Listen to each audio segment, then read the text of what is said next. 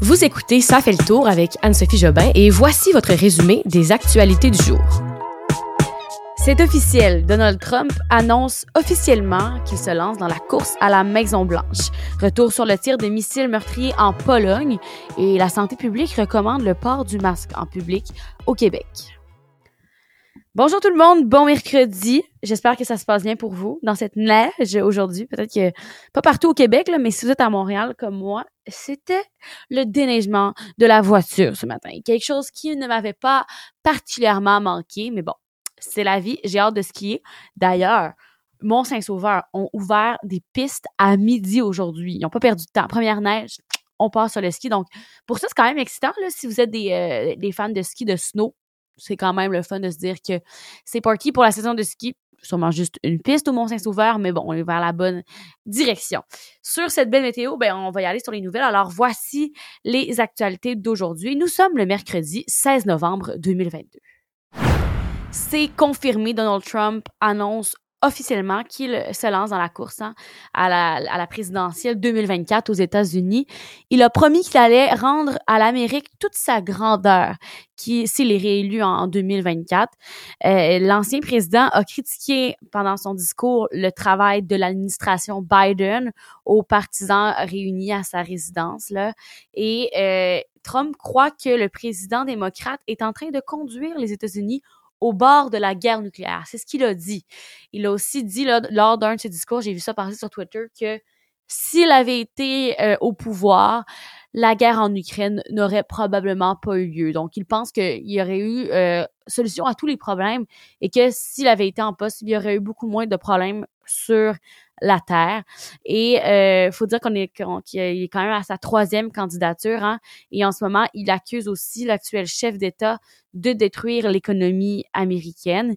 Il a promis à ses partisans que cette campagne ne sera pas uniquement la sienne, mais aussi celle de ses partisans. Il a aussi profité euh, de, ce, de, ce discours pour vanter son mandat à la Maison-Blanche, disant que les États-Unis étaient au sommet du monde lorsqu'il était le dirigeant du pays tous des arguments pour montrer qu'il devrait être réélu en 2024. Et point intéressant que je souhaite partager avec vous, il y a plusieurs médias aux États-Unis qui ont choisi de ne pas diffuser euh, la, le discours de, du futur euh, candidat, mais en fait, de, sa, de son annonce là, pour euh, les prochaines élections américaines. Il y en a qui l'ont diffusé partiellement et certains médias qui ont complètement ignoré son discours. Le Washington Post a fait la liste euh, des chaînes de télévision qui l'ont ignoré, là, comme ABC, NBC, MSNBS et CBS, quand même des chaînes importantes aux États-Unis, qui ont conservé leur programmation régulière. Pour ce qui est de CNN, euh, elle a présenté là, les 25 premières minutes du discours de Donald Trump. Et Fox News, qui est un média conservateur, a diffusé la première heure du discours.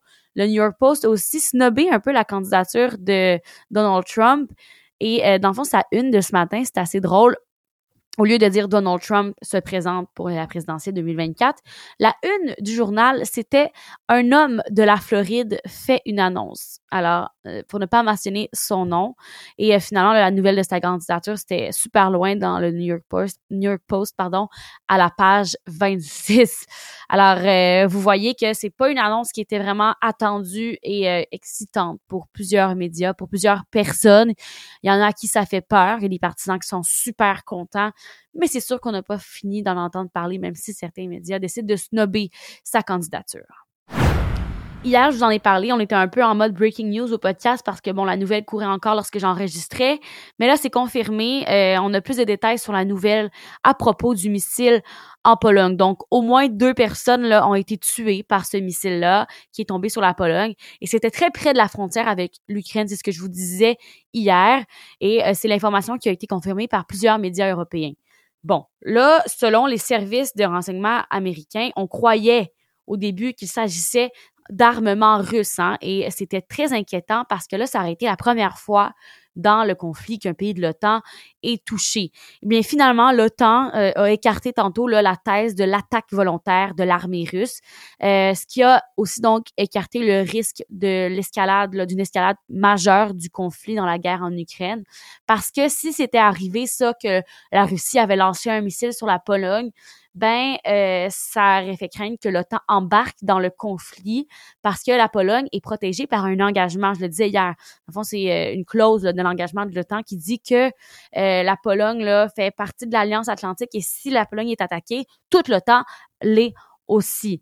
Et en fait, ce que déclaré le chef de l'OTAN ce matin après une réunion de crise à Bruxelles, c'est que l'incident a été probablement causé par un missile de système ukrainien de défense antiaérienne. Donc, les Ukrainiens qui tentaient de se protéger des missiles des Russes euh, qui étaient sur leur territoire auraient donc tenté d'en intercepter et et en tentant d'intercepter un missile russe, auraient donc euh, envoyé là, un, un missile de système de défense ukrainien sur le territoire polonais. Le président polonais a aussi parlé et a affirmé que rien n'indique qu'il s'agissait d'une attaque intentionnelle contre la Pologne de la part de la Russie. Euh, donc pour ça, bon, c'est sûr qu'il n'y a rien de confirmé, mais on, on, dirait que la, la, nouvelle qui semblait si, si, inquiétante hier, finalement, est un peu tombée. Par contre, la nuit n'a pas été de tout repos en Ukraine. Il y a eu beaucoup, beaucoup de bombardements euh, qui s'est poursuivi toute la nuit. Il y a eu des sirènes d'alerte antiaérienne qui se sont fait entendre dans toutes les régions du pays ce matin. Et euh, ça, ça survient au lendemain là, de, de cette frappe, euh, de plusieurs frappes russes et d'infrastructures énergétiques qui ont eu lieu à Kiev euh, et ailleurs aussi en Ukraine. Donc vraiment pas là, de tout repos pour le pays. Il y a plusieurs villes qui se sont d'ailleurs retrouvées sans électricité sans électricité après ces nombreux bombardements, ce qui est pas super parce que l'hiver est aussi arrivé là-bas. Et sans électricité, il risque de faire euh, assez froid. Québec a fait une annonce aujourd'hui, donc le docteur Luc Boileau, docteur Christian Dubé, disant que euh, ben, on vous invite à reprendre vos vieilles habitudes du masque.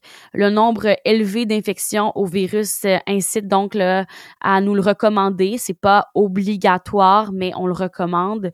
Alors partout dans les lieux publics achalandés, à l'exception des écoles et des garderies, tout ça c'est pour faire face au trio de virus respiratoires qui cause là, un débordement assez important dans les hôpitaux. Quand je parle du trio bien la saison grippale et la grippe. Il y a aussi le virus respiratoire syncytial dont je vous ai parlé souvent, virus VRS, qui touche beaucoup les enfants. Les enfants ont aussi les urgences pédiatriques qui sont très engorgées. Et il y a aussi une progression prévisible de la COVID-19 qui s'en vient avec le variant, un nouveau variant qui serait plus transmissible. On l'appelle le BQ 1.1. Alors là, comme je disais, évidemment, on ne parle pas d'une obligation à porter le masque, mais bien d'une responsabilité citoyenne. Hier, le premier ministre François Legault l'avait déclaré, alors ne soyez pas inquiets. Il a dit qu'il était hors de question de rendre le port du masque obligatoire, que c'était derrière nous. Alors, on le recommande euh, fortement et la santé publique a aussi rappelé là, ses consignes de précaution en cas d'apparition de symptômes respiratoires, il est recommandé de rester chez soi si vous faites de la fièvre et de porter un masque si vous avez des symptômes comme de la toux, mal de gorge, congestion nasale, etc. Puis bien sûr, ben, le docteur Boileau a rappelé qu'une des meilleures manières de se protéger, c'est de se laver les mains. La police s'attaque à un important réseau de voleurs de voitures. Il y a quatre suspects qui ont été appréhendés lors d'une opération d'envergure. Je vous explique. En fait, ça s'appelle le projet Rechercheur et ça vise à enquêter sur le réseau de trafic et d'exportation de voitures volées. Un phénomène qu'on voit de plus en plus, surtout à Montréal. Ça arrive très fréquemment. Là, pas des pièces de voitures volées. Là. Je parle bien de des voitures complètes volées et, et possible de les retracer une fois qu'elles sont volés. Alors, l'opération en question a permis de saisir près de 50 véhicules volés et plus de 300 000 dollars. La saisie les saisies de la SQ s'élèvent à plus de 2,5 milliards de dollars d'après un communiqué de presse. Alors là, l'enquête se poursuit. On n'a pas trop d'idées de où ça va mener, mais on sait que, bon, les choses sont prises en main parce qu'à un moment donné, les vols de voitures, ça va faire. Euh, par contre, là, pour ceux qui pourraient être inquiets de savoir est-ce que j'ai un risque que ma voiture se fasse voler cette nuit, Bon, faut pas paniquer, mais reste que pour vous donner une petite idée, il y a un palmarès des véhicules les plus volés en ce moment. C'est selon euh, Équité Association là, qui fait vraiment le, le, palmarès des 10 voitures qui sont les plus populaires dans les vols.